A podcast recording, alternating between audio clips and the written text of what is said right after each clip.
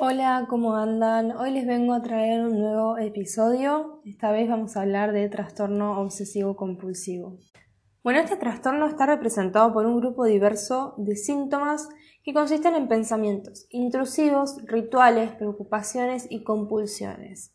Estas obsesiones o compulsiones recurrentes causan una angustia grave en el individuo, porque son muy laboriosas e interfieren de manera significativa en la rutina normal, en la función laboral, en las actividades sociales habituales o en las relaciones. Un paciente con TOC puede tener una obsesión, una compulsión o ambas. Y ahora vamos a ver qué son, qué son las obsesiones y las compulsiones. La obsesión es un pensamiento, un sentimiento, una idea o una sensación recurrente e intrusiva. A diferencia de la obsesión, que es un acontecimiento mental, la compulsión es una conducta. ¿sí? Específicamente, la compulsión es eh, una conducta consciente, estandarizada y recurrente, como por ejemplo contar, verificar o evitar, y un paciente con TOC es, es ah, consciente, ah, es consciente de que es irracional su obsesión y, y experimenta tanto la obsesión como la compulsión como algo egodistónico. Cuando hablo de algo egodistónico hablo de algo que el paciente no quiere hacer, que no, no le gusta. Aunque el acto compulsivo puede realizarse en un intento de reducir la ansiedad asociada con la obsesión, no siempre se consigue. Sienten mucha ansiedad y a veces no se va haciendo la compulsión. Eh, el hecho de completar el acto compulsivo puede eh, no influir en la ansiedad e incluso puede aumentarla. La ansiedad también se incrementa muchísimo cuando un individuo se resiste a efectuar la compulsión. Y ahora, bueno, vamos a ver los diversos tipos de TOC todas esas cosas. Bueno, es importante saber que las personas que tienen trastorno obsesivo compulsivo habitualmente tienen también otros trastornos mentales asociados, comórbidos.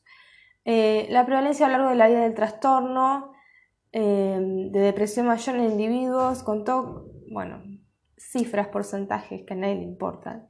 Pero también hay otros diagnósticos eh, frecuentes en pacientes con TOC como el consumo de alcohol, los trastornos de ansiedad generalizada, la fobia específica, el trastorno de pánico, los trastornos de la conducta alimentaria y los trastornos de la personalidad. El TOC presenta una semejanza superficial con el trastorno de la personalidad obsesivo-compulsiva, eh, que es un trastorno de la personalidad, algo aparte del, trastorno obsesivo-compulsivo, eh, y otros, otros rasgos similares de la personalidad. Y también se asocia con el síndrome de Tourette. ¿Síndrome era? No, no era síndrome de Tourette. La enfermedad de Tourette, el trastorno de Tourette. Eh, Tourette es el trastorno donde eh, los pacientes tienen tics nerviosos. Bien, ahora vamos a las etiologías. Hay factores eh, biológicos y conductuales y psicosociales. Son un montón, realmente los vamos a ver muy por arriba, pero es bastante interesante. Bien, primero tenemos la teoría de la etiología, mejor dicho, de los neurotransmisores, ¿sí? Tenemos eh, el sistema serotoninérgico, que justamente lo que me respalda esto es los fármacos que utilizamos para tratar el trastorno obsesivo compulsivo, que por lo general son inhibidores selectivos de la recaptación de serotonina. ¿Sí? Los diversos estudios clínicos con fármacos respaldan la hipótesis de la disregulación de la serotonina en la aparición de síntomas de obsesiones y compulsiones en el trastorno. Los datos muestran que los serotoninérgicos son más eficaces que los fármacos que actúan sobre otros sistemas de neurotransmisores. Aunque no se sabe bien, no está muy claro que la serotonina esté implicada en la causalidad del TOC. Los estudios clínicos han analizado en el líquido bueno, no importa.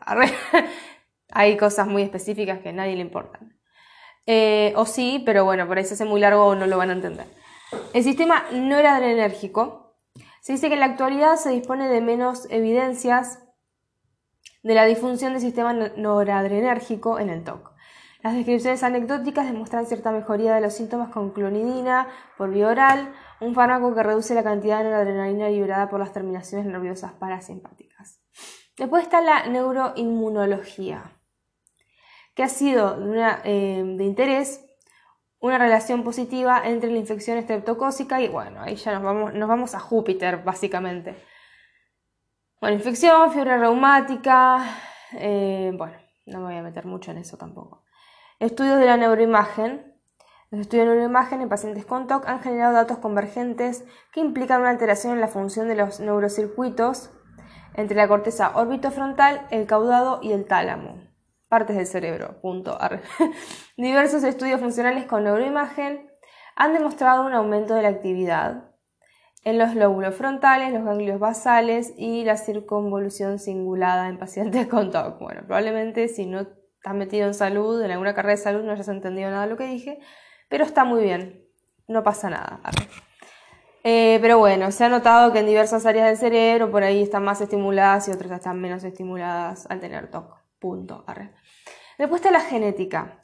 Los datos genéticos disponibles sobre el TOC respaldan la hipótesis que postula que el trastorno tiene un importante componente genético significativo. La probabilidad de presentar un TOC en los familiares de, ¿qué dice? De probandos, bueno, en familiares con TOC es de 3 a 5 veces superior en comparación con las familias de las familias que no tienen el TOC. O sea que para no enroscarnos mucho, el TOC es genético. O sea que si tu viejo tuvo TOC, tu vieja tuvo TOC, puede que vos tengas TOC también. Otros datos biológicos, ya nos vamos para Júpiter de nuevo. Y después vamos a ver un poco los factores conductuales. Teníamos los biológicos, ahora los conductuales. De acuerdo con los teóricos del aprendizaje, las obsesiones son estímulos condicionados.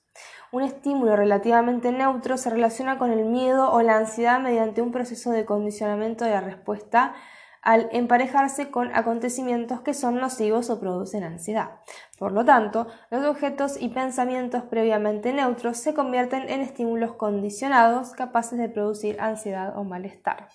Pero las compulsiones se establecen de una manera diferente. Cuando un individuo descubre que cierta acción reduce la ansiedad vinculada con un pensamiento obsesivo, lo que va a hacer es desarrollar estrategias activas de evitación en forma de compulsiones o conductas rituales para controlarla. Gradualmente, por su eficacia para reducir la pulsión secundaria dolorosa, o sea, la ansiedad, las estrategias de evitación se fijan como patrones aprendidos de conductas compulsivas. Las teorías del aprendizaje proporcionan conceptos útiles para explicar ciertos aspectos de los fenómenos obsesivo-compulsivos, como por ejemplo la capacidad de provocar ansiedad de las ideas no atemorizadoras por sí mismas y establecimiento de patrones conductuales compulsivos. Bueno, ahora vamos a los factores psicosociales y dentro de ellos tenemos los factores de la personalidad, uno de ellos. Eh, el TOC Difiere del trastorno de la personalidad obsesivo-compulsiva, como ya les dije, que se asocia con una preocupación obsesiva por los detalles, el perfeccionismo y otros rasgos similares de la personalidad. Ya voy a hacer uno sobre trastorno de la personalidad obsesivo-compulsiva, muy interesante. La mayoría de los individuos con TOC no muestran síntomas compulsivos premórbidos y estos rasgos de la personalidad no son necesarios ni suficientes para la aparición de TOC. Solo el 15-35% de los pacientes con TOC presentan rasgos obsesivos premórbidos. Factores psicodinámicos. Muchos pacientes con TOC pueden negarse a colaborar con los tratamientos eficaces, como son los inhibidores selectivos de la recaptación de serotonina y la terapia conductual, aun cuando los síntomas del TOC pueden tener una base biológica. Pueden tener significados psicodinámicos. Los pacientes pueden estar interesados en mantener los síntomas por los beneficios secundarios, como por ejemplo un paciente varón cuya madre se queda en casa para cuidarlo para desear inconscientemente seguir sufriendo los síntomas porque así atrae su atención. Otra contribución de la comprensión psicodinámica atañe a las dimensiones interpersonales. Los estudios han demostrado que los familiares se acomodan al paciente a través de la participación activa en los rituales o de modificar o de modificaciones significativas de sus rutinas diarias. Esta forma de acomodación se va a correlacionar con el estrés en la familia, actitudes de rechazo hacia el paciente y mal funcionamiento familiar. Con frecuencia los miembros de la familia están implicados en un esfuerzo por reducir la ansiedad del paciente en controlar sus expresiones de ira. Este patrón relacional puede internalizarse y recrearse cuando el paciente ingresa en un entorno terapéutico. Si se consideran los patrones recurrentes de las relaciones interpersonales desde una perspectiva dinámica, los pacientes pueden comprender el modo en que su enfermedad afecta a los otros. Y por último, otra contribución del pensamiento psicodinámico es el reconocimiento de los factores precipitantes que desencadenan o exacerban los síntomas. Porque con frecuencia las dificultades interpersonales aumentan la ansiedad del paciente y por lo tanto incrementan también sus síntomas. Hay estudios que dicen que el TOC puede ser precipitado por diversos factores estresantes ambientales, en especial los relacionados con la gestación, el nacimiento o el cuidado de hijos. La comprensión de los factores estresantes puede ayudar al médico con el plan terapéutico global para reducir los acontecimientos estresantes o su significado para el paciente. Y después tenemos a Sigmund, Freud. Nunca supe decir ese nombre, discúlpeme señor. Eh, me estoy tomando un mate, disculpe. Voy a hacer, ASMR. Eh, bueno, Sigmund Freud dice que en la teoría psicoanalítica clásica Dice que el TOC se denominó neurosis obsesivo-compulsiva y se consideraba una regresión de la fase edípica a la fase psicosexual anal del desarrollo. Les juro que siempre traté de entender a este señor, nunca pude entenderlo, pero bueno, vamos a indagar en él. Arre.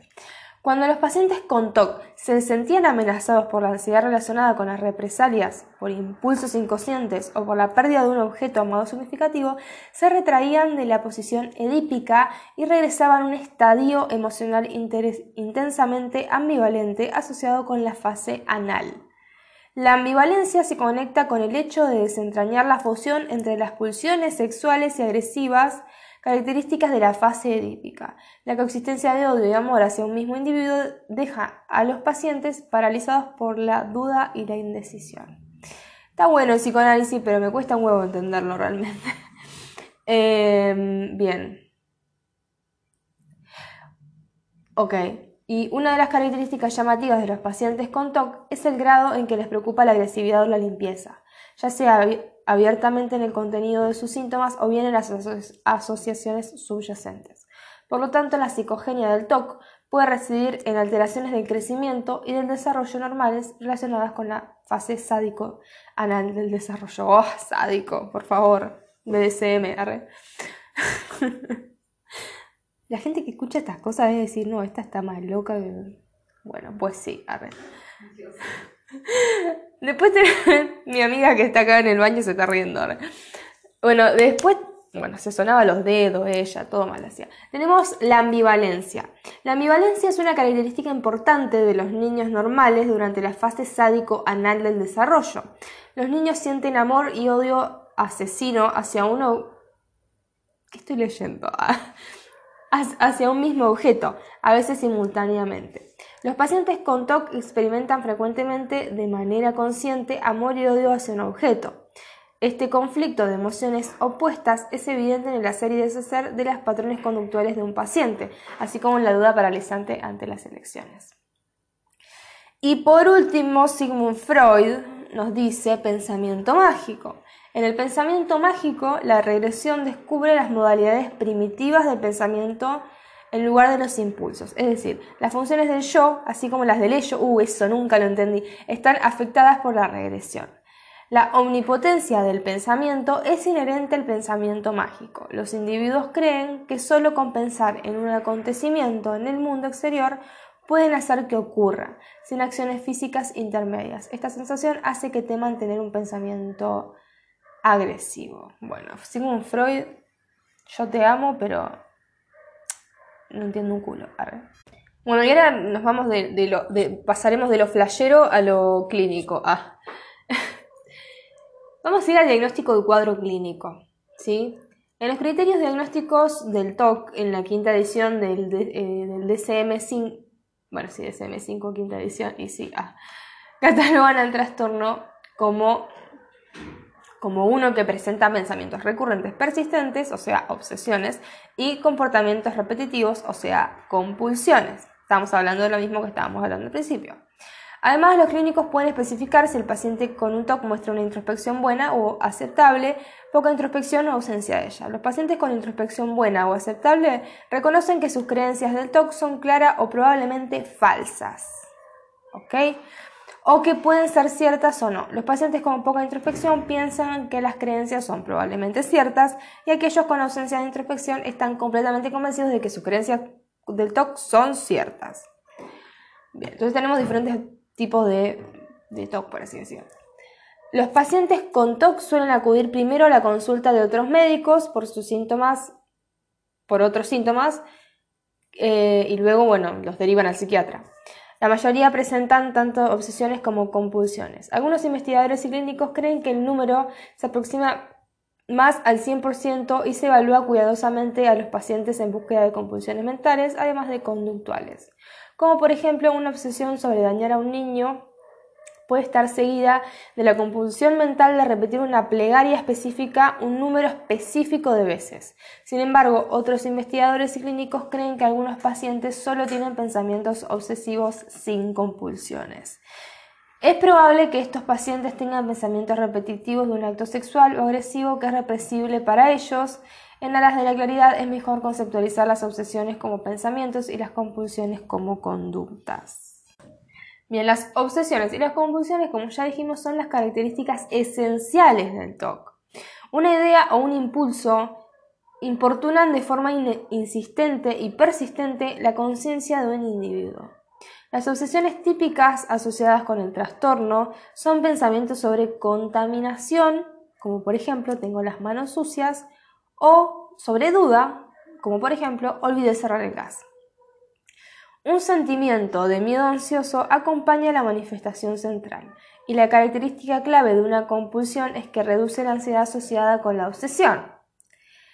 La obsesión o la compulsión son ajenas al yo, es decir, se experimentan como extrañas a la experiencia del individuo en sí mismas como un ser psicológico. ahí, entra Freud, ahí está Freud. Sin importar cuán vívidas y convincentes sean, el individuo las reconoce de manera habitual como absurdas e irracionales. La persona que sufre obsesiones y compulsiones suelen sentir un intenso deseo de resistirse a ellas y sin embargo aproximadamente la mitad de los pacientes presentan poca resistencia a las compulsiones, aunque el 80% consideran que son irracionales. En ocasiones los pacientes sobrevaloran las obsesiones y compulsiones, como por ejemplo pueden insistir en que la limpieza compulsiva es moralmente correcta, aun cuando consideren que han perdido su empleo por el tiempo que invierten en limpiar. Y acá el libro muestra un cuadrito repiola en donde eh, dice el especialista y el motivo de consulta relacionado al TOC, que bueno, que no se sabe qué es TOC todavía. Como por ejemplo tenemos las consultas del dermatólogo, que consultar por manos agrietadas o aspecto eczematoide, al médico de familia, eh, porque un familiar se lava las manos excesivamente, pueden comentar compulsiones de recuento o de comprobación, al oncólogo, o el internista relacionado a enfermedades infecciosas porque creen que se han contagiado de, VIH, no es SIDA, es VIH. Eso dice el libro, perdón. Al neurólogo porque eh, está eh, asociado al síndrome, de, al trastorno de Tourette, como ya les conté al principio, traumatismo craneoencefálico, epilepsia, corea, otras lesiones o trastornos de ganglios basales. Al neurocirujano porque es un trastorno obsesivo compulsivo intratable, al obstetra, trastorno obsesivo compulsivo posparto, al pediatra, preocupación de los padres sobre la conducta del niño, habitualmente se lava las manos en excesos, al cardiólogo pediátrico, bueno, porque se relaciona a la corea de Sinderham, al cirujano plástico, porque dice que tiene rasgos anómalos, y el dentista, porque dice que tiene lesiones gingivales por exceso excesivo cepillado dental. Bueno, y ahora vamos más o menos a los síntomas, los patrones sintomáticos. La presentación de las obsesiones y las compulsiones es heterogénea en los adultos, niños y adolescentes. Los síntomas de un paciente concreto pueden solaparse y cambiar con el tiempo. Tenemos los síntomas de contaminación, que es el patrón más frecuente de obsesión. Es seguida por el lavado o acompañada por la evitación compulsiva de objetos presuntamente contaminados. El objeto temido suele ser difícil de evitar, como por ejemplo las heces, la orina, el polvo y los microorganismos. Los pacientes pueden literalmente despellejarse las manos por un lavado de manos excesivo o ser incapaces de salir de casa por miedo a los microorganismos. Aunque la ansiedad es la respuesta emocional más frecuente al objeto temido, la vergüenza y la repugnancia obsesivas son también habituales. Los perros de fondo le dan el toque. Los pacientes con obsesiones de contaminación creen que la contaminación se propaga entre los objetos o entre los individuos al menor contacto. Ahí están los perros. Después está la duda patológica. Es otro síntoma. Es el segundo patrón más habitual de la obsesión de la duda, seguida por la compulsión de comprobación. La obsesión suele implicar cierto peligro de violencia y la comprobación puede implicar múltiples idas y venidas al hogar para, por ejemplo, revisar los fogones de la cocina, las hornallas. Los pacientes tienen una duda obsesiva y siempre se sienten culpables por haber olvidado o hecho algo. El pensamiento intrusivo es otro síntoma, que es el tercer patrón más habitual. Se observan pensamientos obsesivos intrusivos sin una compulsión. Estas obsesiones son por lo general pensamientos repetitivos de un acto sexual o agresivo que es reprensible para el paciente. Los pacientes obsesionados con pensamientos de actos agresivos o sexuales pueden llegar a entregarse a la policía o confesarse por un sacerdote.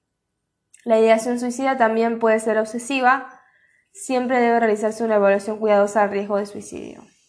Y después están los síntomas de simetría. el, el cuarto patrón en frecuencia es la necesidad de simetría o precisión que puede inducir a la compulsión de lentitud. Los pacientes pueden tardar literalmente horas en comer o en afeitarse. Otros patrones sintomáticos pueden ser las obsesiones religiosas y el acaparamiento compulsivo. Son frecuentes en los pacientes con TOC. La tricotilomanía, el hecho de arrancarse compulsivamente el pelo, y la onicofagia, morderse las uñas, pueden ser compulsiones relacionadas con el, TOC, lo mismo que la masturbación.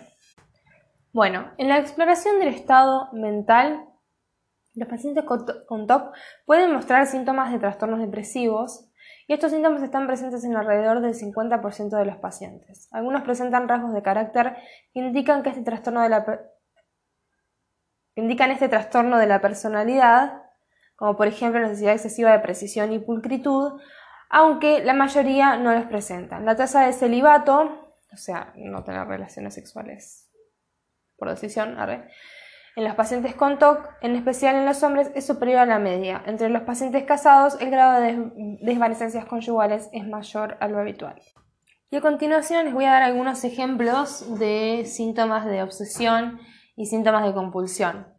Los síntomas de obsesión podemos tener, por ejemplo, preocupación o disgusto en los desechos o secreciones humanas, como orina, heces y saliva, suciedad, microorganismos tóxicos ambientales. También está el miedo a que algo terrible suceda, como un incendio, muerte, enfermedad de seres queridos, de uno mismo o de otros. Preocupación de la necesidad de simetría, orden o exactitud.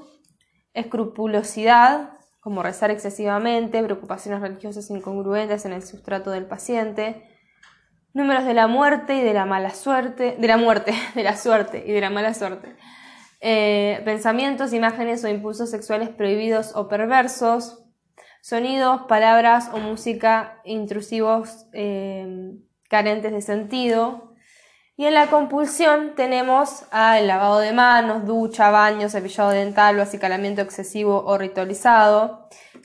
rituales repetidos, como por ejemplo salir, entrar por una puerta, sentarse, levantarse de una silla. Comprobación de puertas, cerraduras, fogones, aparatos, frenos de coche, limpieza y otros rituales para impedir el contacto con contaminantes. Y después está el tocamiento, como el ordenamiento y el arreglo, medidas para prevenir daños a uno mismo o a otros, como colgar las prendas de determinada manera, recuento, acaparamiento y colección y miscelánea de rituales como por ejemplo lamer, escupir, patrones especiales de vestimenta. Y ahora vamos al tratamiento, que con la creciente evidencia de que el toque está principalmente determinado por factores biológicos, la teoría psicoanalítica clásica ha perdido aceptación. Además, dado que los síntomas parecen ser sumamente resistentes a la psicoterapia psicodinámica y al psicoanálisis, se han popularizado los tratamientos farmacológicos y conductuales. Sin embargo, los factores psicodinámicos pueden tener una considerable utilidad para comprender lo que precipita las exacerbaciones del trastorno y tratar varias formas de resistencia al tratamiento como el incumplimiento de la toma de fármacos. Muchos pacientes con TOC se resisten tenazmente a los esfuerzos terapéuticos. Pueden rechazar los fármacos recomendados y resistirse a las sesiones terapéuticas y otras actividades prescritas por el terapeuta conductual. Los propios síntomas sucesivo-compulsivos, independientemente de su base biológica, pueden tener importantes significados psicológicos que causan que los pacientes se resistan a abandonarlos. La exploración psicodinámica de la resistencia de un paciente al tratamiento puede mejorar el cumplimiento. Y bueno, como fármacos que se utilizan, como vimos la teoría serotoninérgica, tenemos los inhibidores selectivos de la captación de serotonina, que em, todos están aprobados, fluoxetina, fluoxamina, paroxetina, sertralina, citalopram, para el tratamiento de TOC. Eh, se han requerido dosis altas para un efecto beneficioso, eh, aunque pueden reducir, producir alteraciones del sueño, náuseas, diarrea, cefalea, ansiedad, nerviosismo. Tengo un episodio sobre esto. Son habitualmente transitorios estos efectos por general menos preocupantes que los asociados a los antidepresivos tricíclicos como la clomipramina. Eh, y los mejores resultados son obviamente con combinación de terapéutica, farmacológica y psicológica. Después está la clomipramina, que es un antidepresivo tricíclico. Es la más selectiva para la recaptación de serotonina frente a la recaptación de noradrenalina y solo la superan en este aspecto los CIRS. Bueno, la clomipramina. Y otros fármacos eh, se puede dar valproato, litio o carbamazepina eh, como coadyuvante a esos tratamientos. Eh, y también venlafaxina, pindolol o inhibidores de la monoaminoxidasa. También está la buspirona, el triptófano, clonazepam. Y muchas veces se puede usar un antipsicótico atípico como la risperidona. Después, bueno, claramente la terapia conductual, cognitivo-conductual, es súper importante. Eh, es tan eficaz como el tratamiento farmacológico y algunos indican los efectos beneficiosos, que los efectos beneficiosos son mucho más duraderos. Por lo tanto, muchos clínicos consideran la terapia conductual como un tratamiento de elección para el TOC y puede efectuarse tanto en forma ambulatoria como intrahospitalaria. Y la psicoterapia dice que a falta de estudios adecuados sobre la psicoterapia orientada a la introspección para el TOC es difícil establecer cualquier generalización válida sobre su eficacia. O sea que Freud acá como que no, no entraría. red. Incluso también puede haber terapia familiar o terapia de grupo. Bueno, hasta acá el episodio de hoy. Espero que les haya gustado. Tengo mucho sueño. Ah, por ahí me notaron media lenta hablando. Bueno, un cumple, bueno, porque tengo sueño. Em, bueno, nada, espero que les haya gustado el episodio y los espero en el próximo. Adiós.